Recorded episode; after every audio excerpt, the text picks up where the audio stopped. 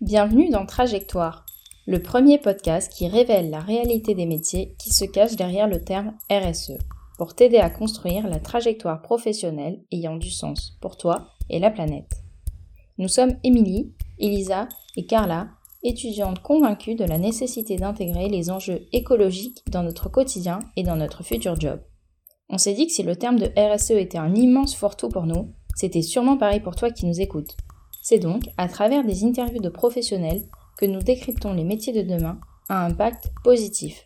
L'objectif Comprendre en quoi ils consistent et attraper au vol des précieux conseils pour orienter ou réorienter sa trajectoire. Dans cet épisode, nous recevons Clémence Nutini, responsable développement durable chez Nespresso. Après une expérience de 6 ans en conseil, notamment chez Deloitte au sein du département développement durable, elle décide de retourner en entreprise pour donner son impulsion à la stratégie RSE de Nespresso. Nous avons demandé à Clémence Nutini en quoi consistait réellement le quotidien d'un ou d'une responsable RSE au sein d'une grande entreprise.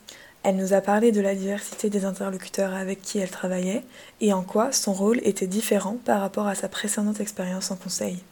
Bonjour Clémence, nous sommes ravis euh, de vous avoir aujourd'hui euh, sur Trajectoire. Merci de nous accorder votre temps. dans un premier temps, je vous propose donc de revenir un petit peu sur votre parcours. Vous avez travaillé chez Deloitte pendant trois ans, si je ne me trompe pas, au sein du département développement durable. puis, depuis deux ans, vous êtes responsable développement durable chez Nespresso. Donc, est-ce que vous mmh. pouvez un petit peu revenir sur votre parcours rapidement?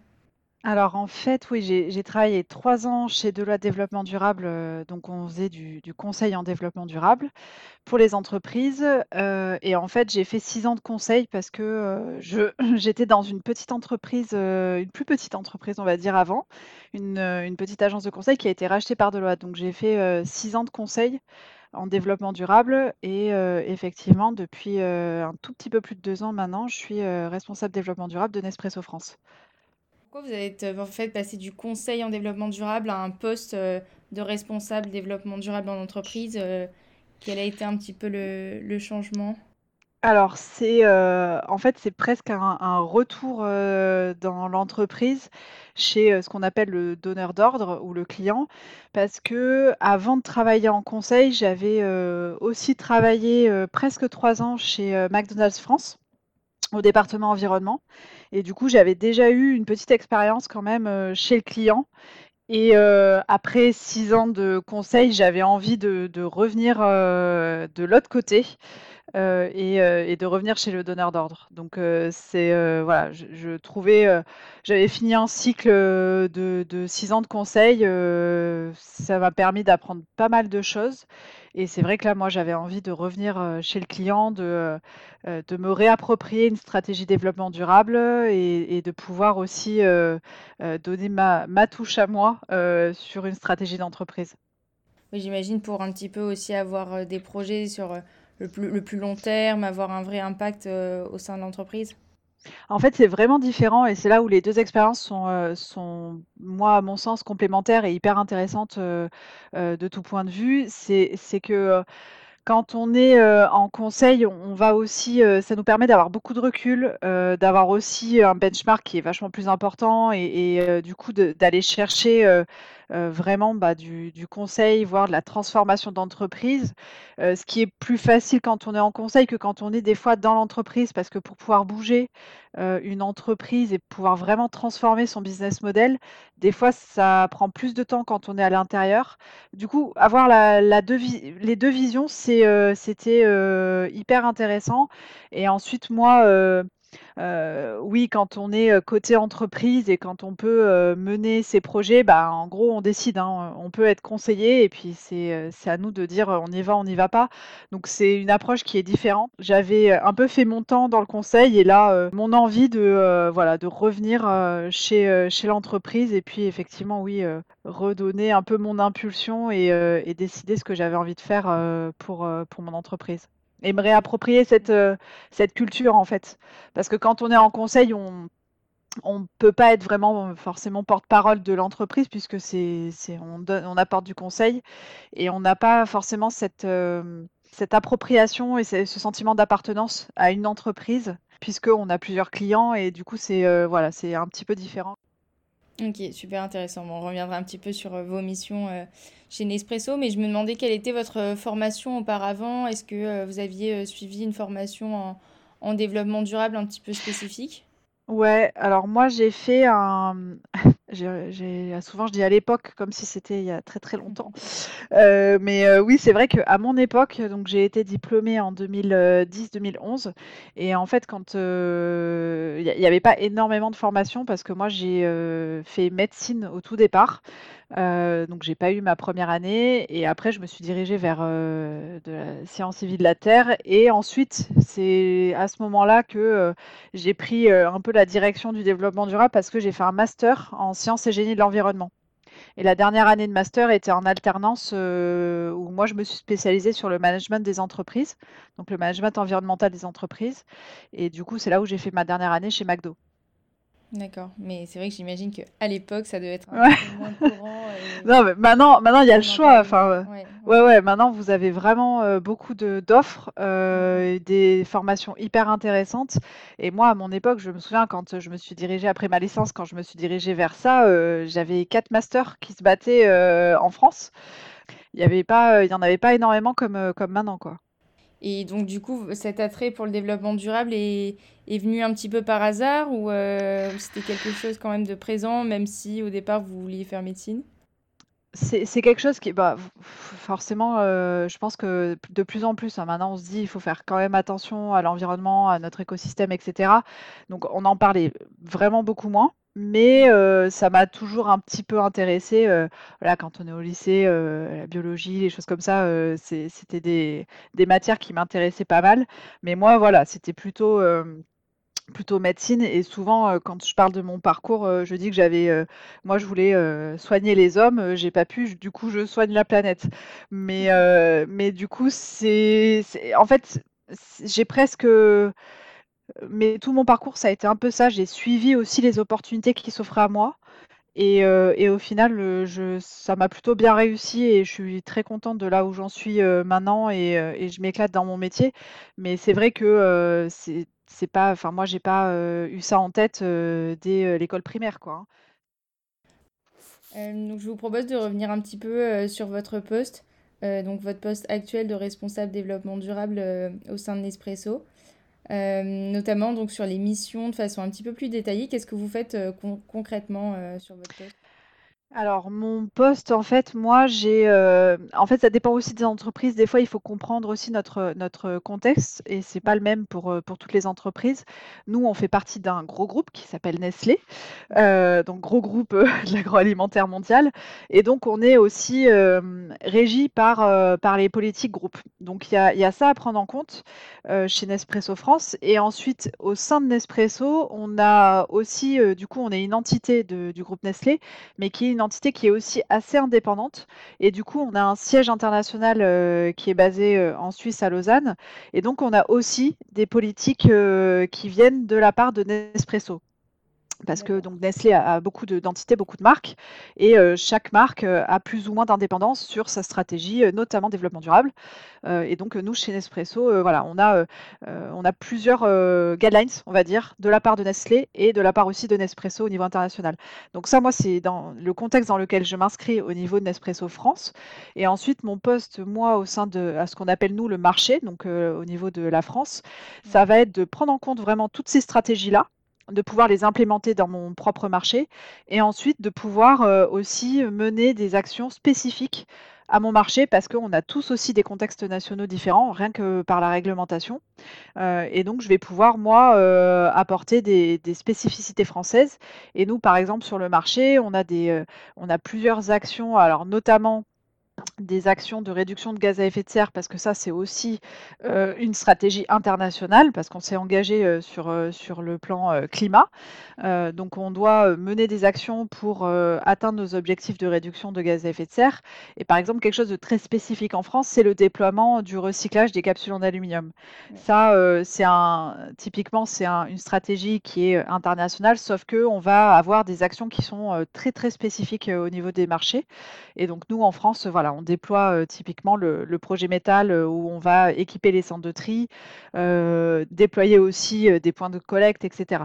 Donc ça, typiquement, ça fait partie aussi de mes missions. je vais avoir aussi des missions de, veille réglementaire parce que là, encore une fois, ça, c'est des choses qui sont spécifiques à chaque, à chaque, c'est vrai très local. donc on va avoir des réglementations en France qui ne sont pas les mêmes dans les autres pays. Euh, là, euh, on peut aussi décider d'aller sur euh, certaines certifications ou des labels ou avoir des actions spécifiques, par exemple pour les boutiques. donc ça, ça sera géré au niveau, au niveau de, de, nous en local, au niveau du marché. Donc c'est hyper divers.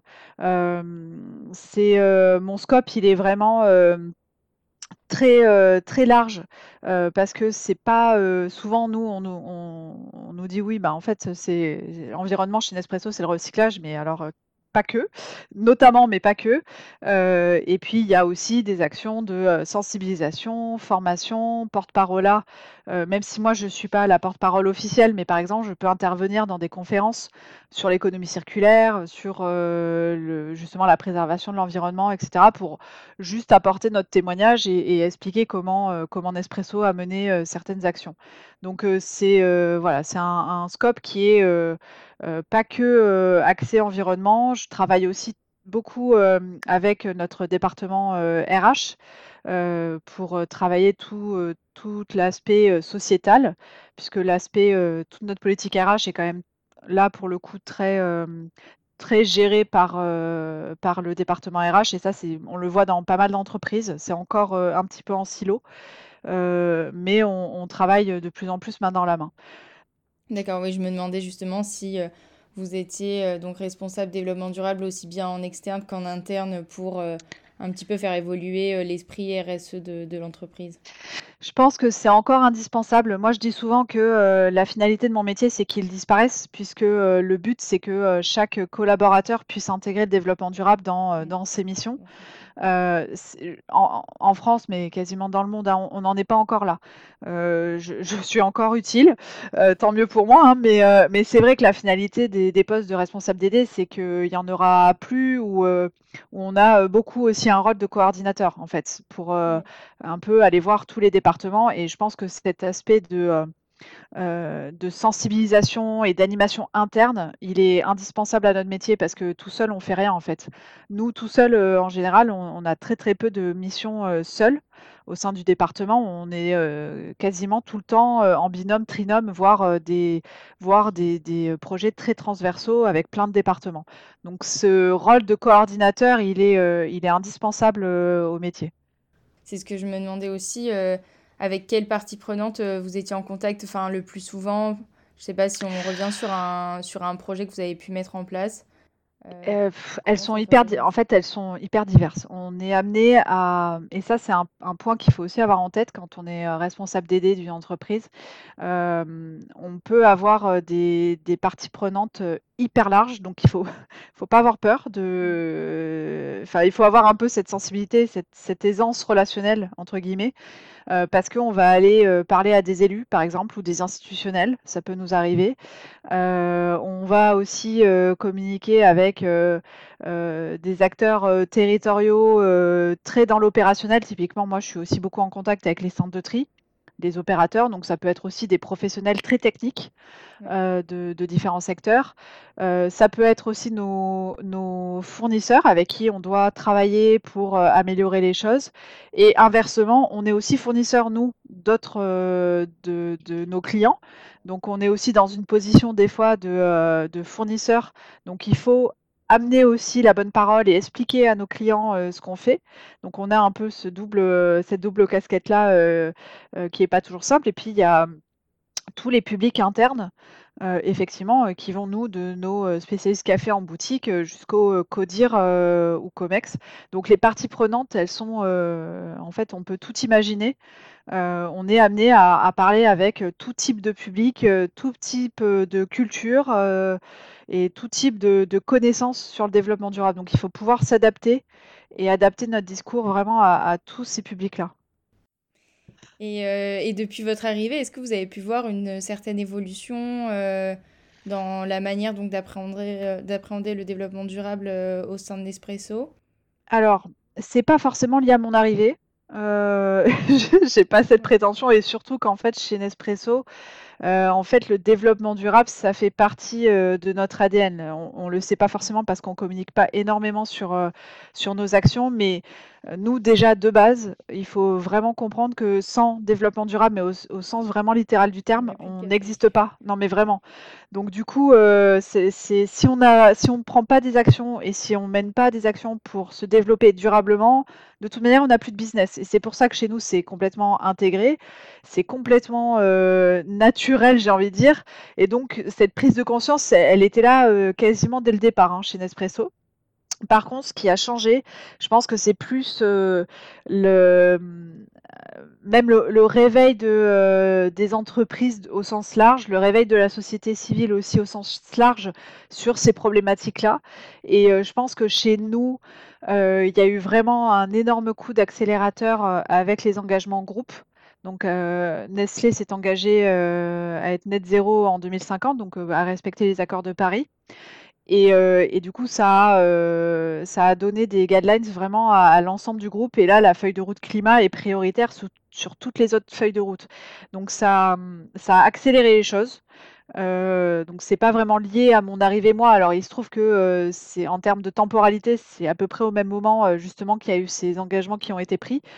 Mais là, ce que j'ai vu moi depuis que je suis arrivée, c'est pas tant la prise de conscience, mais plus une accélération de tous les projets qu'on peut mener, qui étaient potentiellement dans les cartons et qui là sortent et, qu'il faut délivrer vachement vite. D'accord. Et est-ce que vous avez pu remarquer que par le fait que ce soit un grand groupe Nestlé, il y a une certaine accélération qui plus facile, on va dire, dans justement cette prise de conscience et dans les moyens que vous mettez pour pour le développement durable Bah en fait, tu peux avoir les deux effets parce que euh, oui, tu as un grand groupe, donc du coup, euh, en gros, tu as un tel poids dans l'industrie que potentiellement, justement, tu peux faire bouger tes fournisseurs plus vite ou euh, tu peux même, tu vois, si, sur plein de grands groupes, si Nestlé s'engage, voilà, ça fait bouger le secteur quand même. Mmh donc, tu as cette facilité-là, mais tu es aussi le premier groupe d'agroalimentaire mondial et du coup, pour faire bouger en interne un groupe comme ça, euh, faut une sacrée volonté politique en fait, hein, parce que du coup, tu as les deux effets. Tu es gros et donc tu as du poids, mais tu es gros, ben, du coup, tu es aussi plus dur à bouger. donc, ouais. Donc c'est euh, une chance et il faut aussi faire en sorte euh, voilà que enfin, il faut être très conscient de, de, la lourdeur aussi des fois des process et quand euh, autant quand tu es une petite entreprise, des fois, c'est plus simple parce que tu as, bah, forcément, par exemple, tu as moins de fournisseurs, tu as moins de collaborateurs, etc. Les choses peuvent aller beaucoup plus vite. Mais là, en vrai, ça, a été, ça a été une chance et, et là, voilà, il faut faire bouger tout le monde très vite. Parce que là, pour le coup, on, est, on, est, on a une feuille de route qui est très claire et, et les engagements et, les objectifs qu'on a, enfin, il y en a, c'est pour, c'est pour demain, quoi. Donc, il faut, faire bouger tout ce petit monde. donc, voilà, c'est, hyper intéressant d'être à ce moment-là dans, ce type d'entreprise. parce que là, on transforme, on transforme vraiment les, business models et, on amène tout le secteur avec nous. Quoi. Donc, c'est vraiment hyper intéressant de vivre ça. Est-ce que vous avez rencontré euh, peut-être une difficulté particulière ou euh, quelque chose de, concret justement dans la mise en œuvre euh, de ces projets développement durable? Ce que tu peux retrouver comme difficulté, c'est être confronté à oui, c'est intéressant, mais euh, mais ça reste, c'est pas de suite pour le groupe ou euh, c'est intéressant pour le marché français, mais du coup, est-ce que c'est duplicable ailleurs? Et des fois, euh, ça l'est pas, donc il faut chercher les ressources sur le marché. après, on a, rarement des, noms, on le fait pas, mais des fois, ça nous demande d'être assez inventif. Euh, et aller, euh, aller défendre euh, nos, nos, sujets. Et en développement durable, ce qui peut être des fois compliqué, c'est qu'on n'a pas forcément les mêmes temporalités que nos, que nos confrères et nos collègues des départements finances, par exemple parce que les résultats d'une entreprise, tu les mesures à l'année, voire des fois c'est carrément, tu mesures tes performances au mois ou à la semaine. en développement durable, la temporalité, c'est pas la même. Moi, je peux pas sortir un, ROI à un an, même à trois ans, c'est des choses qui sont très compliquées. donc il faut aussi amener les gens à penser un petit peu différemment et, à mesurer le, risque aussi de ne rien faire. Et ça, c'est assez compliqué. On n'a pas l'habitude de ça encore. Mais, mais des fois, voilà, il faut aussi prendre conscience que ça nous coûtera beaucoup plus cher dans, dans 5 ans ou dans 10 ans si on ne fait rien maintenant. Et, et c'est des choses qui sont des fois complexes à mesurer, à faire comprendre et à prouver. Donc, c'est plus, c'est plus ça qui est des fois un peu difficile, c'est de, de faire comprendre la, différence de temporalité dans, euh, dans la prise en compte des, sujets. En développement durable, c'est souvent euh, plutôt des, stratégies 10, 15, 20 ans. Euh, et par curiosité, j'ai vu que entre 2009 et 2019, l'empreinte carbone de la tasse à café a été réduite de 23%. Et je me demandais, vous, en tant que responsable développement durable, par exemple, euh, j'imagine que vous avez eu un, rôle important euh, dans cette poursuite de réduction d'empreinte carbone, que ce soit euh, sur la fabrication, les l'aluminium, etc. par exemple, vous avez travaillé avec quelle partie prenante pour justement essayer de faire en sorte que la, la, tasse de café soit plus verte dans tout son cycle en fait de vie? Alors nous, on travaille euh, vraiment quand on regarde l'analyse de cycle de vie de la tasse de café. Euh, là, c'est dispo hein, sur notre site, mais euh, on voit les différents, axes et quelles sont les étapes du coup du cycle de vie. il y a toute une partie de ce cycle de vie sur lequel nous, en tant que marché Nespresso France, on n'a pas beaucoup d'actions. On peut influencer. Mais euh, ouais, typiquement, euh, la majorité de l'empreinte carbone d'une tasse de café, c'est euh, l'approvisionnement en café vert. Et donc ça, euh, tout ça, euh, c'est géré par le siège. Et donc nous, on a mis en place euh, des, programmes de développement durable, notamment sur l'approvisionnement.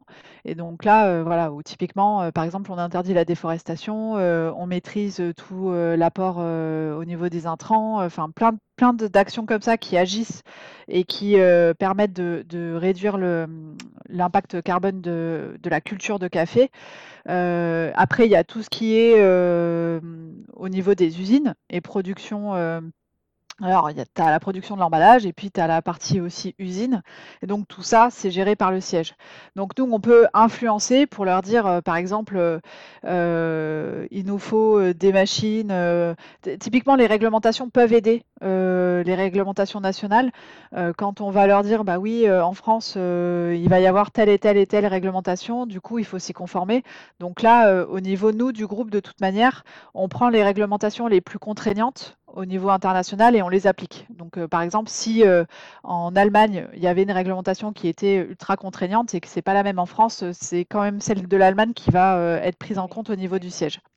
Donc tout ça, c'est vraiment pris en compte par le siège. Et ensuite, au niveau des marchés, nous, on a des actions à partir du moment où ça rentre sur le marché et où on peut distribuer le produit. Donc là, typiquement, on va agir, nous, sur la partie distribution.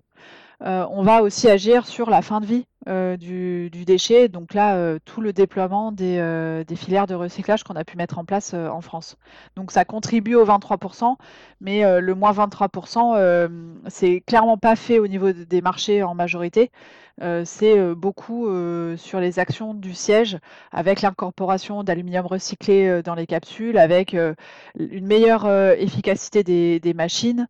Euh, avec un approvisionnement qui est maîtrisé, etc. Et nous, c'est plutôt à partir de la distribution, euh, sur la logistique, sur euh, la fin de vie des produits. Très bien. Et peut-être pour finir un petit peu sur votre poste, est-ce que vous avez un, exemple de journée type c'est ouais, bah, en fait c'est ça, c'est une bonne question parce qu'en vrai c'est j'ai jamais une journée qui est la même euh, parce que euh, ça va être ponctué de, euh, de, pas mal de réunions, justement, ce, que je disais tout à l'heure, où on doit coordonner aussi pas mal de départements sur les projets.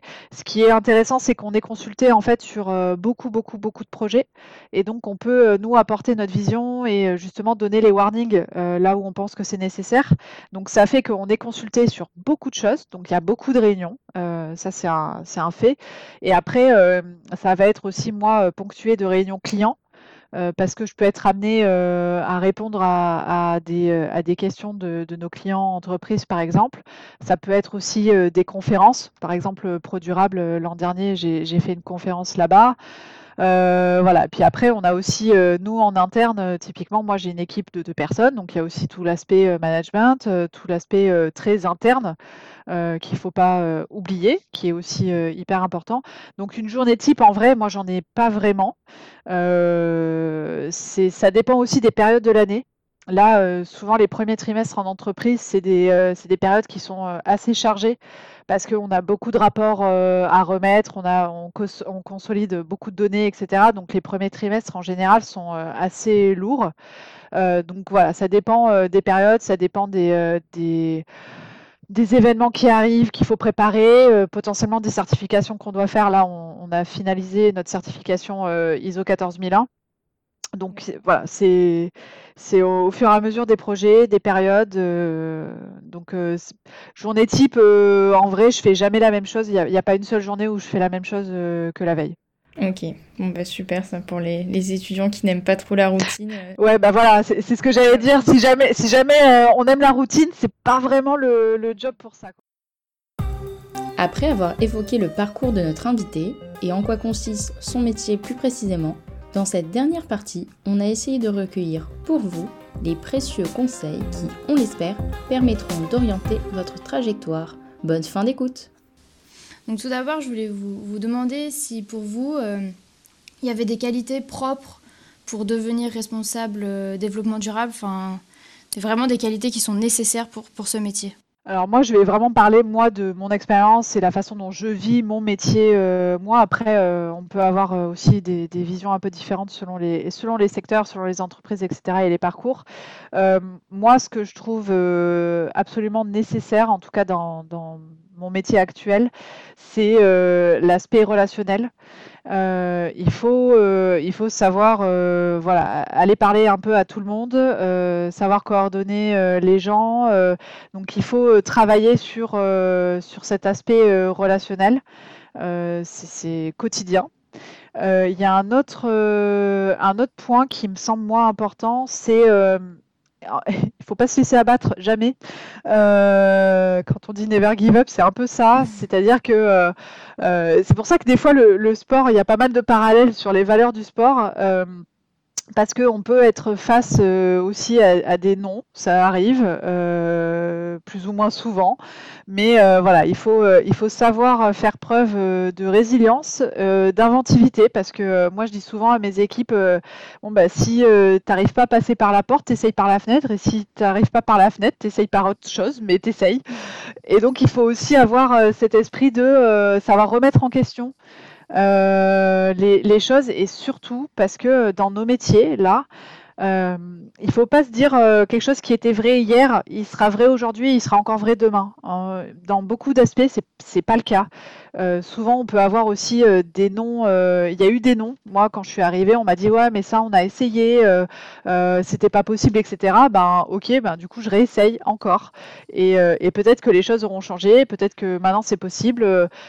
souvent, c'est un métier aussi technique. Et là, il faut faire confiance au développement des technologies. On le voit nous beaucoup dans le recyclage. Euh, et, si on s'en était arrêté euh, il, y a, y a, 12 ans euh, à ce qu'on nous disait à l'époque, jamais on n'aurait mis en place les filières de recyclage de, l'aluminium. Et en fait, on s'est dit, bah si, pourquoi pas, il y a un truc qui existe, on va tester et on verra, et, voilà, et on continue. Donc, il faut vraiment pas s'arrêter à un nom, il faut pas s'arrêter à ce qui est vrai aujourd'hui, ou ce qui est encore plus ce qui était vrai hier. voilà, il faut avoir cette toujours un peu euh, rechercher euh, des solutions euh, qui n'existent pas forcément. Quoi. Ouais, très persévérant et Ouais. croire, euh, croire en ses valeurs et ses missions pour pouvoir euh, persuader. Et il faut être, il faut être convaincu. Euh, typiquement, si, si on fait ce métier mais qu'on n'est pas convaincu, si c'est pas pour les bonnes raisons, euh, on va être vite déçu et ça sera pas le, métier pour. hein. Euh, euh, si on est là parce que en ce moment c'est la mode ou, parce que bah, en gros il y avait de la lumière et j'ai fait cette formation là. Voilà, il faut, quand même avoir une conviction et, et moi je suis persuadée que voilà, c'est là je suis au bon endroit pour faire bouger les choses, bouger le secteur, bouger, bouger l'industrie, bouger les gens. Euh, donc il faut avoir cette conviction euh, assez profonde. Ouais.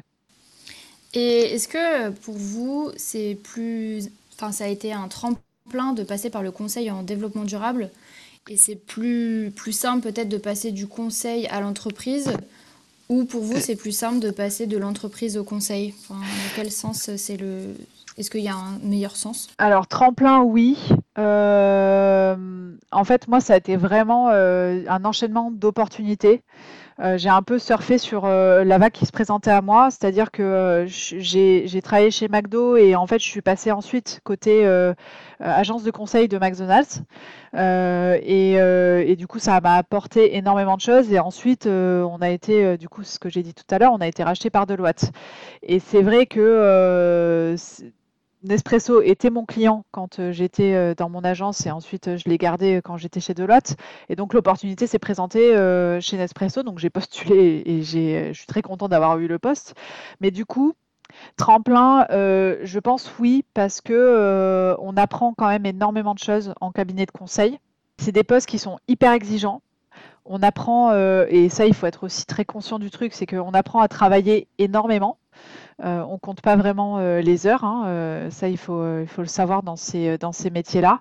Et puis on apprend à gérer des clients, gérer vraiment des projets. Donc on se forme sur la gestion de projet au niveau global, à avoir beaucoup de rigueur, etc. Parce que si on rend un projet pas super bien fait à un client, bah, il nous reconduit pas forcément les missions. Donc il y a, il y a beaucoup beaucoup de choses à apprendre en cabinet de conseil euh, qu'on n'apprend pas de la même manière euh, quand on est en, en entreprise. Donc moi, euh, je trouve que le double parcours, la double expérience est hyper enrichissante. Et donc oui, tremplin pour, aller en entreprise, à mon sens, oui, parce que ça apprend beaucoup beaucoup de choses sur la gestion de projet de base, la, rigueur qu'on peut attendre derrière en entreprise. Et puis quand on monte en compétences en cabinet, voilà, on gère euh, des fois des équipes, on gère aussi des clients différents. Et donc, euh, justement, ce que je disais tout à l'heure, l'aspect relationnel est important en développement durable. Donc, ça, nous donne aussi euh, euh, un peu des, euh, tips. Et, euh, et quand on est en recrutement euh, côté entreprise, voilà, quelqu'un qui est passé en cabinet de conseil, on sait à peu près, selon les cabinets, comment il a été euh, formaté. Donc, euh, on est plus ou moins en confiance aussi derrière. Et puis c'est des, c'est des expériences aussi qui sont complémentaires, j'imagine, et qui Ouais. permettent d'avoir une expérience euh, assez poussée dans le secteur. Il n'y a pas les mêmes attentes. C'est vraiment très différent, hyper complémentaire. Euh, euh, moi, j'invite tout le monde à, si c'est possible, faire ce double, ce double parcours parce qu'après, euh, ça nous permet de choisir aussi en connaissance de cause. Moi, je savais que je voulais revenir en entreprise, mais il y en a qui, qui aiment beaucoup le conseil, justement, avoir cet aspect plein de projets, plein de clients. donc, c'est voilà, ça permet aussi de faire un choix en connaissance de cause derrière. Et euh, j'imagine que vous vous tenez euh, régulièrement au courant de l'actuali- l'actualité RSE. Ouais. Est-ce que vous avez des sites ou des magazines à conseiller à nos, à nos auditeurs pour qu'ils puissent s'intéresser euh, un peu plus à cette actualité? Oui, alors je pense que je suis inscrite, je sais même pas à combien de newsletters, mais ça fait partie du, bah, ça fait partie du métier aussi, effectivement, parce que ça bouge tout le temps. C'est ce que je disais, hein, ce qui était euh, le cas hier, vrai hier, etc. C'est, ça bouge énormément. Euh, donc euh, oui, il y a euh, les classiques genre Actu Environnement, Novétique, un peu pour faire aussi de la prospection et, et savoir ce qui se passe. Ensuite, il faut aussi avoir en... Alors, pour les étudiants, je ne sais pas si vous pouvez avoir accès aussi à des, à des réseaux. Et ça, nous, c'est assez intéressant d'être intégré à certains réseaux. Typiquement, nous, on est adhérent au club Génération Responsable, qui est un club qui regroupe des enseignes du commerce organisé. Donc ça nous permet d'avoir une vision aussi de, des bonnes pratiques qui se font sur, sur le secteur. ça peut être l'association Auré, ça, ça, peut être voilà, plein de réseaux aussi comme ça. alors en, en, entreprise, il y a le C3D aussi qui peut être intéressant. Donc en fait, il faut aller chercher aussi, euh, pas, pas, que euh, des sites, etc., mais il y a des réseaux qui se, euh, qui se forment et qui sont intéressants pour avoir de la veille de, bonnes pratiques, voire de la veille réglementaire. Il y a aussi cet aspect-là qui nous permet d'avoir une vision de ce qui va se passer et ce qui va, ce qui va arriver. Et puis ensuite, on peut aussi avoir des, agences donc je pense qu'il y en a certains, euh, je sais que Deloitte euh, fait des podcasts ou, euh, ou, des notes aussi de temps en temps, etc. Donc regardez aussi ce que produisent les agences de conseil. Ok, bah, merci beaucoup en tout cas pour, pour, toutes ces informations. Et pour conclure, on aime bien poser une dernière question à nos invités. Est-ce que vous pourriez nous décrire votre trajectoire en quelques mots? Ah, euh, en quelques mots, c'est difficile parce parce qu'elle n'est pas finie, tu vois. J'espère que ça va durer encore longtemps. Euh, mais en quelques mots, euh, je pense qu'il faut être vachement aussi positif et, et moi, ça a vraiment été fait pour le moment d'opportunité. J'ai un peu surfé la vague. Et euh, je me suis pas euh, abattue, euh, tu vois, quand j'ai pas eu ma première année de médecine, euh, oui, c'est dur à vivre, mais j'étais clairement pas la seule hein, à vivre ça. Et, du coup, il faut savoir rebondir et se dire, voilà, je, suis assez, je, crois assez au destin. Donc, ce qui arrive et ce qui nous arrive, c'est peut-être aussi pour une bonne chose. Donc voilà, quand je vois où j'étais, voilà, quand j'ai pas eu médecine et, moi c'était ça vraiment mon euh, souhait euh, premier et en fait où j'en suis maintenant, euh, en vrai, je suis hyper ravie de ce que je fais aujourd'hui. Je me lève tous les matins en ayant envie de, travailler dans ce que je fais. Donc c'est, je me dis voilà, c'est le, destin a bien fait les choses quoi. Donc c'est pas quelques mots, mais voilà, rester, savoir rebondir, prendre les opportunités quand elles se présentent et et pas pas ouais rester positif sur ce qui nous arrive je pense qu'on restera sur ce dernier mot positif qui, est, un mot fort et qui résume tout cet entretien. On espère que cet épisode vous a plu. Vous pouvez nous suivre sur Instagram via notre compte Trajectoire Podcast pour être au courant des sorties des interviews, des fiches métiers qui s'y rapportent et plus si affinité. N'hésitez pas à mettre 5 étoiles sur votre plateforme d'écoute favorite pour nous soutenir. A bientôt sur Trajectoire.